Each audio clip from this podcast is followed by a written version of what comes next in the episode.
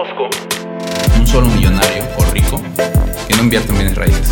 O tienen una inversión con una desarrolladora o con una constructora, o tienen terrenos, o rentan locales, o rentan casas. Entonces dices, hay un patrón. ¿Por qué será?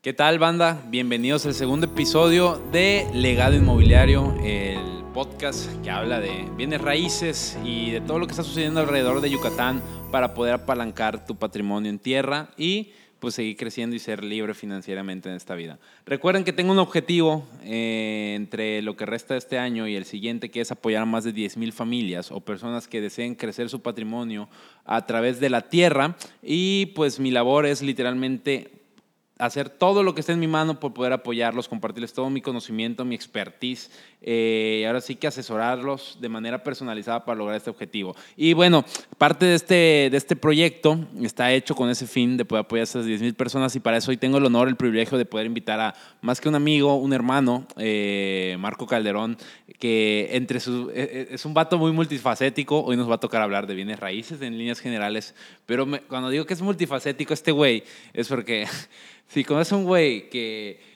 que tenga varias habilidades, que no te puedas esperar si lo ves y que de repente lo ves como una, como una cajita de, un estuche de monerías, pues este cabrón. Este güey es, es maestro profesional de baile, el mejor que conozco en ritmos latinos, particularmente aquí, al menos aquí en Yucatán, salsa, bachata y ese desmadre. Eh, es mago también el cabrón, literalmente, creo que le he visto más de 30 trucos de magia a este güey. O sea, íbamos, me acuerdo que salíamos al antro, íbamos a un bar con mis cuates, 76, se pone a hacer magia y el cabrón captaba la atención de toda la banda ahí. Era, una cosa muy interesante. Eh, aparte es un crack, y lo puedo decir acá, en el tema también como que con las morras, ¿no? Hablando de las morras, eh, el güey también se las sabe de todas, todas el güey. Es un vato multifacético el cabrón. Y adicionalmente terminó sacando otra habilidad que tal vez él no sabía que tenía, que es un vendedor de alto rendimiento. O sea, es un, es un gran vendedor el cabrón. O sea, literalmente sabe generar relaciones y conexiones con la gente para poder apoyarlos en un proceso y, y, y este proceso si tiene como, el, como finalidad eh, un proceso de venta, pues le sabe el güey. Entonces es un cabrón que tiene muchas habilidades. Eh, ah, también es fifero, eh, es fifero, casi pro el cabrón. Entonces el güey literalmente tiene muchas habilidades. Es muy millennial, como podrán darse cuenta por esa descripción, pero eso no quita que hay vendedores millennials hoy por hoy allá afuera que pueden tener mucho potencial en esta carrera. Entonces, tenemos aquí a Marco Calderón. ¿Qué tal, Marco? ¿Cómo estás? ¿Qué tal, mi Charlie? Pues no, todo bien, todo bien. Muchas gracias por, por la invitación y la verdad es que ya sabes que es un gustazo siempre como poder apoyarte en estos nuevos proyectos y sobre todo ahorita que creo que es muy importante que tú junto con otra bandita estás haciendo como este tipo de, de podcast, contenido para gente que esté interesada como crecer un patrimonio, eh, como diversificar sus, sus inversiones y sobre todo ahorita aquí en Yucatán, ¿no? Sí. Entonces, muchas gracias por todas las flores. La verdad es que es un gustazo poder compartir todas esas experiencias contigo. Ya gracias a Dios hemos tenido bastante tiempo de, de amistad y pues a seguir creciendo juntos, ¿no? Así es, mi hermano. Fíjate que eh, e, e, es chistoso, güey, cuando, cuando te echan, cuando, cuando escuchas lo que piensa de ti alguien más, muchas veces no tenemos esa conversación tan edificante con uno mismo porque solemos ser nuestros peores críticos, ¿no? Y eh, el peor juez de uno mismo termina siendo, de uno es uno mismo, güey. Sí, totalmente. Entonces es bueno como que escuchar esta parte genuina que alguien viene y te dice. Eh, entonces, güey, pues Marco, ahorita pues entrando en materia, me gustaría preguntarte por qué te dedicas profesionalmente a lo que te dedicas hoy. O sea, habiendo tantas alternativas hoy allá afuera, porque hoy por hoy has decidido ser asesor eh, inmobiliario y más particularmente sé que te has especializado en atender a gente que vive fuera de Yucatán. Sí, la verdad es que si te soy súper honesto, no buscaba eh, serlo, o sea, realmente no sabía que tenía estabilidad y era tan bueno para lo que hago hoy en día. Eh, todo fue por una cuestión de confianza. Tú hace como tres años, dos años y medio, un poquito más, me invitaste a un proyecto y la verdad es que ahí inicié desde cero.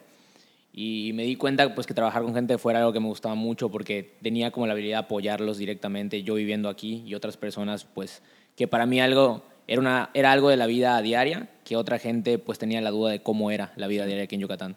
Entonces, viendo esto, me, me, me fui una gran, o sea, vi una gran oportunidad y un, y un gran nicho en ese momento de, de, gente pues, que quería invertir aquí.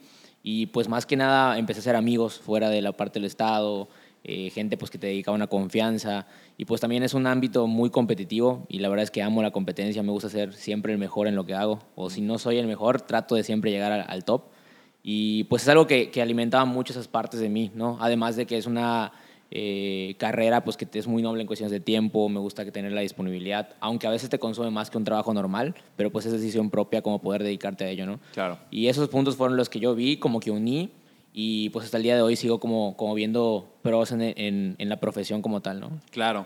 Sí, y, y te preguntaba eso porque, por ejemplo, sé que eres alguien que ha llegado a tener eh, dos academias de baile en su momento. Eh, eres alguien que llegó a trabajar o llegó a tener la posibilidad de poder heredar un negocio familiar. Eh, o sea, estuviste en un negocio donde se veía Sí, que sí. la visión que probablemente tú ibas a dirigir ese negocio en un futuro. Sí. Creo que era de carpintería o de, o- o de algo diseño, por el arquitectura y todo eso, Diseño, sí. arquitectura, ese pedo. O sea, eh, pudiendo ser influencer en temas creativos, porque creo que tienes todo el perfil para lanzarte a TikTok y romperla, güey, o cualquier cuestión, porque eh, lo curioso es que teniendo una amplia gama de posibilidades profesionales que tú podrías incursionar, has decidido conscientemente en los últimos tres años y veo tus decisiones seguir acá un rato más y seguir mejorando, güey, que teniendo tantas posibilidades, decidas esta, ya sabes que tomes esta, me parece muy curioso, ¿por qué? Porque ya fuera, siendo honestos, hay mucha gente que demerita esta profesión. O sea, uno, la profesión en general de la industria del vendedor. O sea, el ser vendedor está muy mal visto por la gente que no sabe lo que es ser un buen vendedor. Yo Claro. creo que esa es la distinción. Ser un vendedor profesional chingón es una de las cosas más bellas del mundo. Ser un vendedor mediocre obviamente está mal visto y es feo, ¿no? Y punto número dos, estar vendiendo terrenos de inversión, por decirlo de cierta manera, tampoco está tan bien visto. Y que tú conscientemente teniendo tantas posibilidades elijas esto, me llama mucho la atención, güey, honestamente. Sí, realmente también, como te comentaba, no es algo que haya elegido. La verdad es que como yo siempre he sido partidario de que si no sabes qué hacer, haz algo, lo que sea, la Sí. verdad. Y todo empezó realmente así. Y e independientemente de lo que ha sucedido a lo largo del tiempo, siempre me ha llevado a regresar a la profesión y como mantenerme y he tenido buenos resultados. Y empezó como un extra a algo que hacía y luego terminó siendo lo demás un extra a lo que hoy en día hago, ¿no? Sí. Entonces me gusta mucho, es algo que sí es cierto, hay gente que lo hace bien, hay gente que lo hace mal, como en todas las, las, las profesiones y todas las cuestiones, pero yo creo que el valor de la profesión es tal cual tú se la das más de lo que otros, otras personas puedan decir de ella, ¿no? Entonces creo que por ahí va el resultado y lo que he logrado a lo largo del tiempo eh, junto con los equipos que he estado, ¿no? Sí, perfecto. Oye, y hablando en particular, ¿cómo ha sido tu experiencia como asesor inmobiliario esos últimos tres años? Sé que ha habido altibajos, sé que ha habido momentos muy altos, o sea, momentos no tan buenos, pero en líneas generales, ¿cómo resumirías eh, en, una, en una frase eh, tu experiencia como asesor inmobiliario hasta el momento?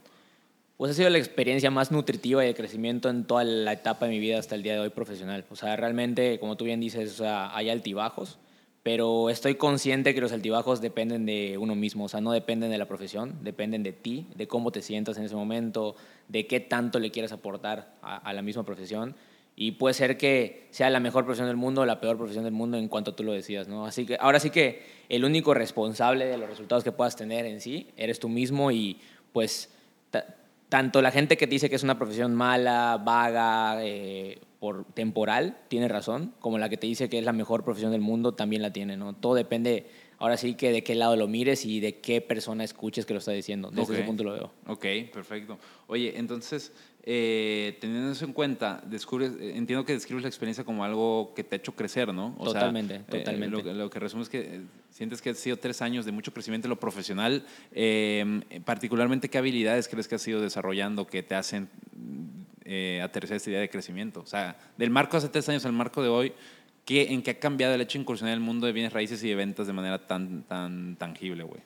Pues yo creo que más que eh, desarrollar ha sido descubrir, porque yo siento que las habilidades siempre están ahí. Obviamente las tienes que nutrir poco a poco para que sean más grandes, pero yo no sabía que tenía tanto contacto con la gente y tanta facilidad como de la parte de la palabra, de la creación de confianza, y algo que me funciona mucho que eh, justamente eh, pues estamos hablando igual con un amigo, Jerry Medina, que también has hablado con él. Eh, pues ser tú y ser auténtico desde ese punto es como la mayor parte de resultados que he tenido hasta el día de hoy, ¿no? O sea, me gusta mucho como hablar de mí mismo, ser súper honesto, eh, con claridad. Básicamente eso es como lo que, lo que siento que está funcionando hoy en día, ¿no? Sí. Oye, eh, entonces es muy interesante, güey, porque tu mismo crecimiento interno se extrapola y termina apoyando a más gente. En eh, o sea, yo, creo que el vendedor no ha entendido, eh, y sobre todo aquí el asesor de bienes raíces, hablo en particular, no ha entendido que eh, en la medida, la proporción que tú te sigas desarrollando y mejorando en la industria y mejorando tú como ser humano, tus habilidades de comunicación, tus habilidades en la industria, tu autoestima, tu confianza, una metodología, tus habilidades de persuasión, en la medida que tú vas mejorando, no solo vas a mejorar tu calidad de vida, güey. Totalmente. Vas a mejorar también el futuro y el patrimonio de mucha gente, cabrón. Y creo que esa es la parte que no observa la gente. Y sé que suena muy happy happy muy wannabe, pero si tú ves al final, ¿Qué es lo que, ¿Cuáles son las emociones que más nos mueven como seres humanos? ¿O son las emociones del extremo de la supervivencia, el miedo extremo, que vas a morir y ya la supervivencia? ¿O ese, ese hecho del amor en la trascendencia? ¿Me explico? Sí, claro. Creo que son las dos emociones más fuertes que nos pueden mover. Uno puede decidir cuál emoción, en cuál se va a anclar, pero creo que si te anclas en el tema del amor y la trascendencia, qué bonito que desde la carrera de asesor inmobiliario, güey, creo que no lo ve la gente, güey. Literalmente, si tú te dedicas a dejar todo de ti para comercializar proyectos con sentido, güey, con buena certeza, con proyección de crecimiento futuro desde el conocimiento que uno tiene, güey, ¿cuánto legado estás dejando? Sí, totalmente. Y creo que, que, va más allá porque lo que yo veo en la parte de la carrera de asesor inmobiliario y lo que hago en mi día a día, de los, todos los hobbies que mencionaste en el inicio, eh, yo necesito, o al menos me he dado cuenta que me nutre todos los lugares o las, las, los... Pues ahora sí que sí, de alguna manera decir los lugares donde puedo fluir. O sea, si hay un lugar donde estoy encajado, estoy encajonado y todo eso, no, no puedo, o sea, al menos a mí no me funciona la parte del crecimiento. Pero mientras tenga la parte del fluir, porque pues en el asesor inmobiliario hay muchas maneras de hacer las cosas de manera creativa, ¿no? Entonces, eso es algo que, que, me gusta mucho de la parte de la carrera. ¿Tú cómo defines fluir para ti, güey? Fluir es como tener la capacidad de poder crear eh, sin una, algún limitante, ¿me explico? O sea, la manera en la cual yo contacto a la gente el día de hoy no era la misma manera en la cual la empecé a contactar hace tres años, ¿no? O sea, ha ido mejorando, ha ido creciendo, eh, tengo mucho más confianza en el momento de hablar con ellas, en algún momento a lo mejor perdí un poco mi esencia por querer compararme con alguna otra persona, pero me di cuenta que cuando más funciona es cuando realmente soy yo mismo y puedo fluir eh, con respecto a lo que en sí me den ganas de crear en ese momento, ¿no? Entonces, eso es lo que yo le llamo como fluir. Ok, perfecto. Entonces, disfrutas del proceso de tú estar fluyendo eh, mientras estás apoyando a alguien más en adquirir su patrimonio. Sí, totalmente, totalmente. Oye, y pasando un poco al tema de los clientes, güey. Okay. Eh, desde tu perspectiva, llevas tres años, ¿no? Sí. Llevas tres años. Eh, has creo que contactado más de mil, dos mil, tres mil personas en estos últimos tres años, güey. Literalmente, el 95% foráneos, es decir, no yucatecos que no residen en Yucatán. Creo que tú eres una persona con, la, con el bagaje, la experiencia necesaria para poder responder esta pregunta, güey. ¿Por qué quieren tierra en Yucatán los foráneos? Pues más que, hoy en día me he dado cuenta que más que la tierra quieren la, la experiencia, el estilo de vida que se tiene hoy en día aquí en el estado, ¿no? Eh, creo que mucha gente ha escuchado algo que le ha llamado la atención y ahora sí que eh, ya con el trabajo que nosotros tenemos, como que aterrizar la idea con respecto a lo que están buscando, ¿no? Entonces han escuchado que pues hay seguridad, que ese es el mejor lugar con calidad de vida, el precio es mucho más económico que en algunos otros estados, la organización del estado es eh, diferente a la cuestión de otros, crecimiento, facilidad de, facilidad de construcción, como que son algunos puntos técnicos en los cuales la gente busca, ¿no? Pero la mayoría quiere como eh, buscar un lugar en el cual tenga tranquilidad, naturaleza, y pues hay algo que nosotros los yucatecos a veces no valoramos, que es la playa, literalmente, que mucha gente, si te pones el lugar de la gente, no la tiene a 20, 15, 10 minutos de donde tú estás, eh, con la facilidad de acceso a la que tienes tú, ¿no? Entonces, yo siempre le digo a la gente aquí de Yucatán que es como que a ti te vendan un lugar en un bosque o en la nieve, ¿no? Yo estuve, por ejemplo, en Hidalgo cuando fui ahorita a unas vacaciones, estaba alucinadísimo con la parte del bosque, ¿no? Cuando la gente lo ve normal. Aquí no hay, güey. Exacto, exacto. Qué, o sea, un bosque, güey. Y puede ser el bosque más pedorro, pero para ti es como, no manches, o sea, imagínate ser una cabaña aquí en el bosque, o sea, si me venden un terreno de manera como muy eh, adaptada a mis necesidades, obviamente lo piensas en un lugar de inversión, ¿no? Entonces, poniéndote en ese lugar, yo creo que la gente busca eso en el estado, ¿no? La mayoría. La experiencia Mérida, ¿no? Exactamente. La experiencia, Yucatán, perdón, Así Mérida. Oye, pero por ejemplo, hablando de experiencias, a mí lo que, te juro, güey, yo, yo, yo, yo, tú sabes que yo cuestiono muchas cosas, güey. Entonces, eh, me cuestiono mucho por qué Yucatán, por qué no... Hablamos de playa, güey, porque estoy de acuerdo que la playa es un gran incentivo. ¿Por qué no, por qué no Veracruz? ¿Por qué no... Eh, ¿me, sigues? ¿Por qué no puta, Oaxaca, güey? ¿Por qué no Baja California Sur o Baja California Norte? ¿Por qué Yucatán, cabrón? O sea, ¿qué has observado? Porque sí es muy claro que hoy por hoy, en números, Yucatán es un foco de migración, güey. O sea, hay mucha gente viniendo acá, tanto a vivir como a invertir.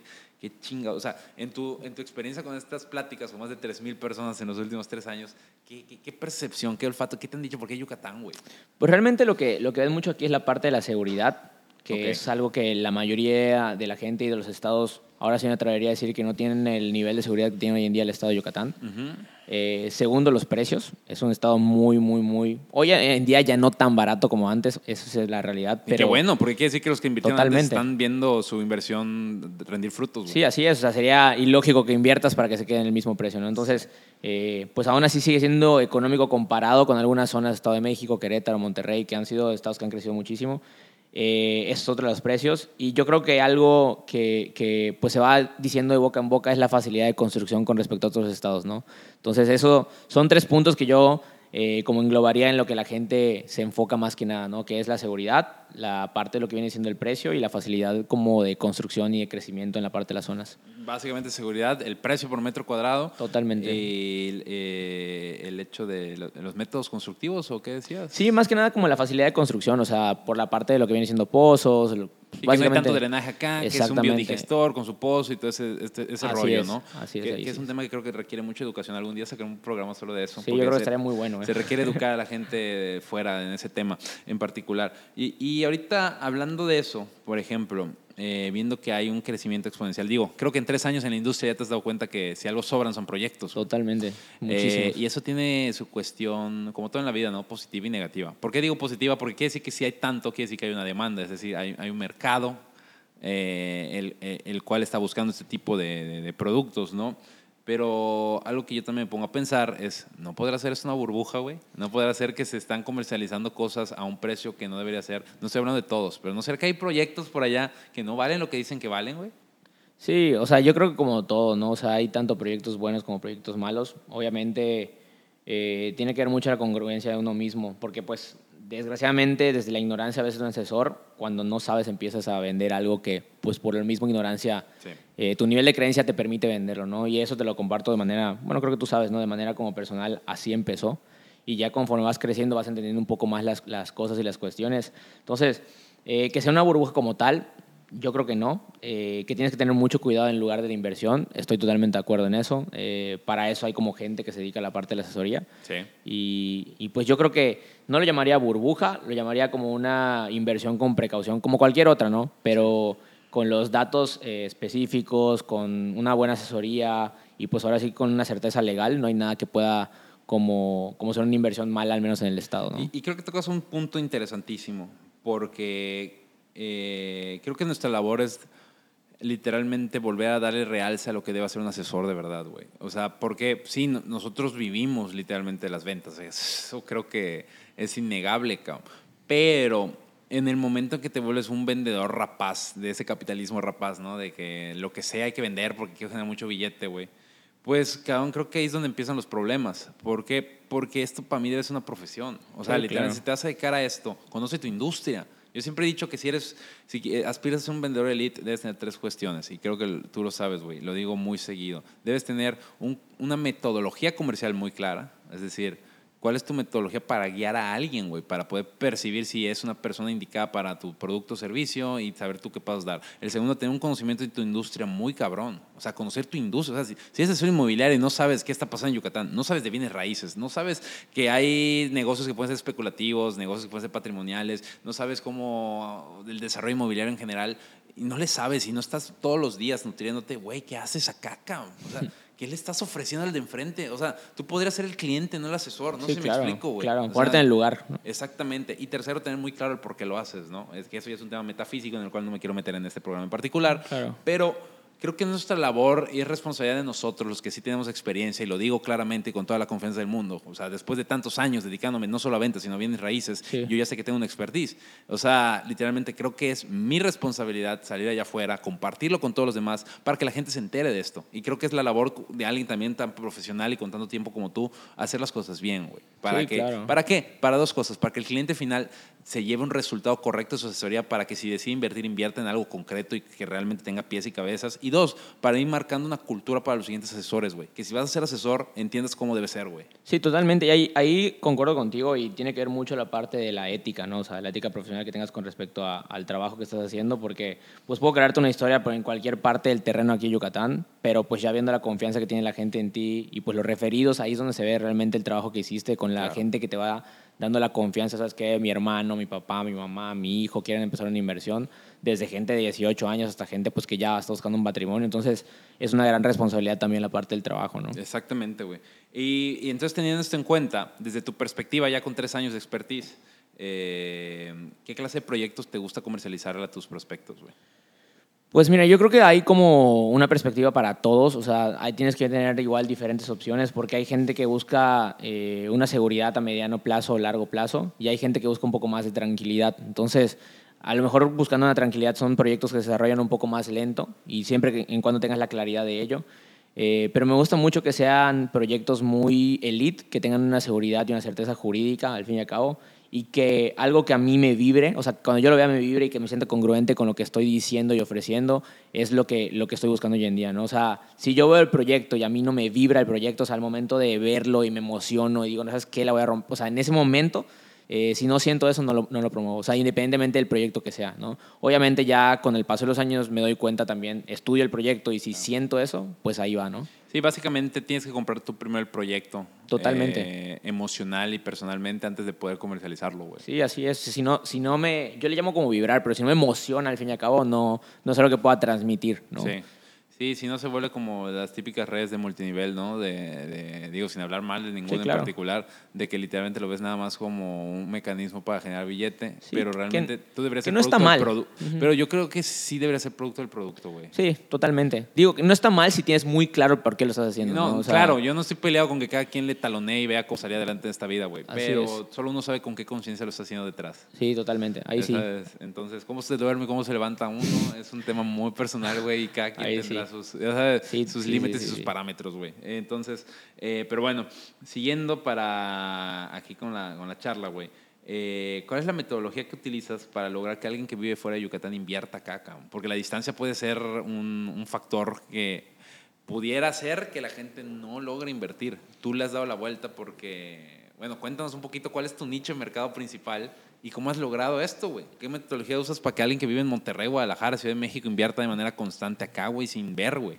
Ok, pues mira, realmente eh, lo primero, sí, como bien comentas, me dedico 100% a gente que hoy en día ya es el 100% básicamente gente que no reside aquí en el estado de Yucatán.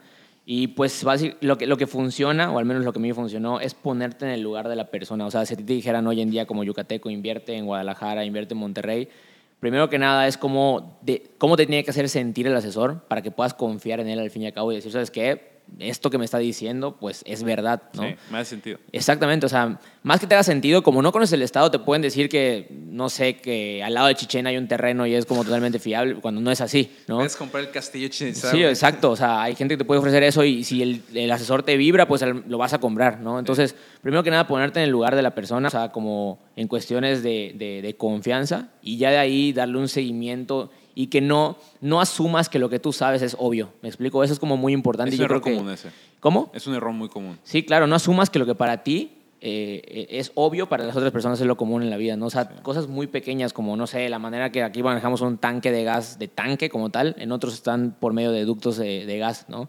Eh, no sé, la parte de lo de la fosa séptica que, que habíamos comentado. Hay como muchos puntos de cultura que la, que la gente no, no ve de esa manera, ¿no? O sea, el drenaje aquí en Yucatán. O sea, como que hay muchas partes eh, que nosotros culturalmente eh, lo vemos como, como algo común.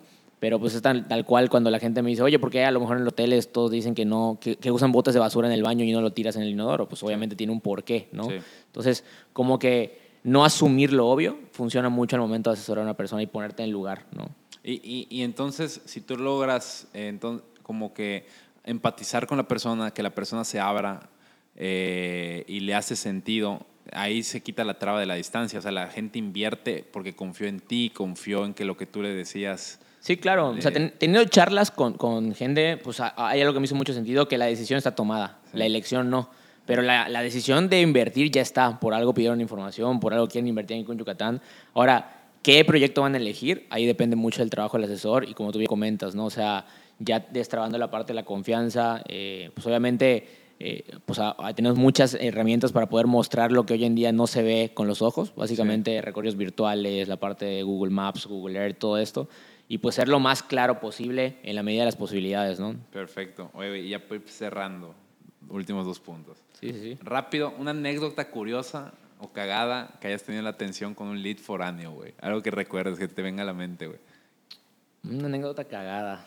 Eh, pues de que me quería terminar ligando una, una clienta. No, es- ya, ya, ya. Eso, eso fue una cagada. eh, o pues realmente tengo, tengo gente que ya es una, un amigo, o sea, real- realmente eh, tengo gente que ya es una amistad básica- básicamente, que ya no, a lo mejor no compran solo conmigo, sino que también están comprando en otros lados, pero con mi visto bueno. Entonces eso es muy, eso es muy, muy padre. Y también pues eh, eso, eso funciona como que verlo una ganancia, porque a veces dices, chinga, a lo mejor no voy a invertir conmigo, voy a invertir en otro lado y estoy perdiendo un cliente. Pero la realidad de las cosas es que está muy padre que puedan confiar en ti, te manden la información, que tú valores el proyecto y le digas, ¿sabes qué, bro? Está totalmente en sus posibilidades. Yo no puedo apoyarte en el proyecto, pero a lo mejor hasta conozco al asesor o te puedo referir a una persona directamente ahí. Y, y he tenido varias personas que literalmente son inversionistas constantes en el estado, que ya son amigos, o sea, de, de brother, de, oye, ¿sabes qué? Voy a ir a Mérida, recomiéndame qué hacer ahí, no solo en, en el sentido Claro. de comprar terrenos, ¿no? Generas el famoso vínculo, la relación, más Exacto. allá de la venta. Y, y está muy curioso porque me haces pensar que hay un nicho muy interesante de gente que una vez que invirtió una vez, si le hace sentido, lo vuelve a hacer muchas veces. Sí, güey. claro. Hay mucha gente que le encanta la parte de la inversión de la tierra y está como diversificándose constantemente en el tema, ¿no? Claro, exactamente. Y por último, como bien lo lleva el nombre de este podcast, se llama Legado Inmobiliario. Eh, el hecho de generar legado es algo que trascienda más allá de uno mismo. Totalmente. Eh, ¿Cuál es tu legado o, o qué esperas? ¿Cuál es tu objetivo de ahora en adelante? ¿Qué legado quieres dejar tú como asesor inmobiliario, güey? ¿Qué- ¿Cuál es tu, de, de ahora en adelante, pensando en este momento presente, olvidándolo de atrás, de ahora en adelante, cuál es tu objetivo, güey? ¿Qué legado quieres dejar como asesor inmobiliario? Pues justo creo que por algo tenemos como la parte de- del trabajo juntos y, y como, como este vínculo de, de hermandad, porque me hace mucho sentido igual el, el legado que tú quieres dejar con ello, ¿no? O sea, quiero impactar la mayor cantidad de gente posible fuera del Estado, eh, desde un punto de vista ético y con los valores que yo tengo como persona, ¿no? Entonces, seguir con el trabajo que hoy en día tengo, exponenciarlo y también apoyar a gente que le gustaría hacer lo mismo que yo estoy haciendo. Digamos que quieres ser un, un excelente. Quieres ser alguien de autoría o alguien bien reconocido, pero no por el reconocimiento, sino por el nivel de impacto que puedes lograr generar en el tema de asesor inmobiliario, especializándote en el nicho de, asesor, de clientes foráneos, es decir, clientes que no vivan en Yucatán, por medio bajo una norma moral muy clara. Totalmente, sí, justo como lo estás diciendo, y que el día de mañana también cuando estén viviendo aquí eh, pueda verlos contentos con, con lo que están buscando, ¿no? O sea, con su familia, con el patrimonio, con lo que sea que hayan Que comprado. En 10 años puedas verlos, probablemente muchos eh, contándote, güey, gracias a que revendí el terreno que compré contigo, eh, pu- pude mandar a mi hija a estudiar a Estados Unidos Así o es. iniciar el negocio de mis sueños. O, güey, Marco, te invito a mi casa de campo aquí en la playa, güey, ya la hicimos, cabrón, ahí en el proyecto que, o sea, Sí, sí, básicamente ese es el punto de, de lo que hoy en día hago, ¿no? O sea, ese es el legado que al fin y al cabo quiero dejar con ello. perfecto, me quedo Marco. Pues no me queda más que agradecerte el tiempo, güey. Muchísimas gracias. No sé si quieres dejar algunas conclusiones finales, algo que quieras compartir, güey.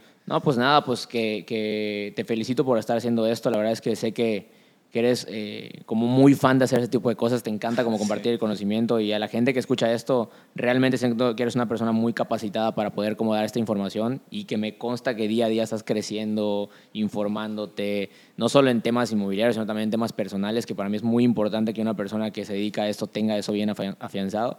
Entonces, creo que está en el lugar correcto al momento de tener un crecimiento tanto inmobiliario como personal. Muchísimas gracias, mi querido Marco. Y no me queda más que devolverte las flores, güey. Opino exactamente lo mismo. Para mí es un placer tenerte por acá. Eh, creo que tienes el potencial, güey, lo voy a decir en el- al, al aire, de volverte el mejor asesor inmobiliario No, pues muchas gracias. de todo Yucatán. Y fíjate que mi primer podcast fue con tal vez uno de los mejores, güey. Eh, es muy curioso. El buen Jerry, cabrón. Sí, Ese sí. güey la está rompiendo, cabrón, porque tiene muy claro su propósito, pero tienes un potencial que va para allá, güey. Sí, Entonces, sí, sí. eh, Güey, muchísimas gracias por haber estado acá. Espero que haya sido mucha utilidad para todos ustedes. Y no me queda más que eh, invitarlos para nuestro siguiente podcast que debe salir cuando Josh decida. Josh, Josh, es, ya lo Josh es el, comprometieron. es el verdadero genio de esto. Sin Josh esto no existiría. Muchísimas gracias por todo, Josh. Y pues nos estamos viendo en la próxima, mis queridos eh, amigos. Hasta luego.